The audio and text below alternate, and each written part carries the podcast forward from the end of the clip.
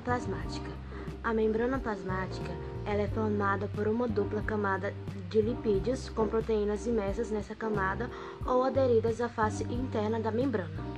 Como as substâncias atravessam a membrana?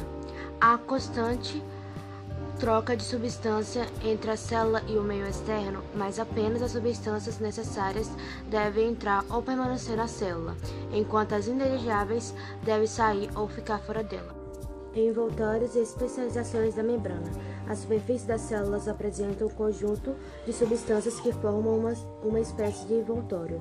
Essas substâncias são responsáveis por diversas funções, que, em algumas células, são complementadas por espe especializações da membrana, como as junções intercelulares e microvilosidades.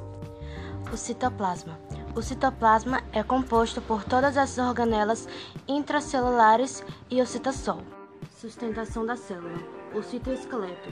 O citosol das células eucariotas é formado por um conjunto de fibras de proteína que dão suporte e mantêm a forma da célula, além de colaborarem nos seus movimentos e no transporte de substâncias.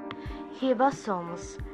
Presentes em todas as células, os ribossomos são grãos formados por um tipo de ácido nucleico, o ácido ribonucleico, RNA, e proteínas, visíveis apenas ao microscópio eletrônico.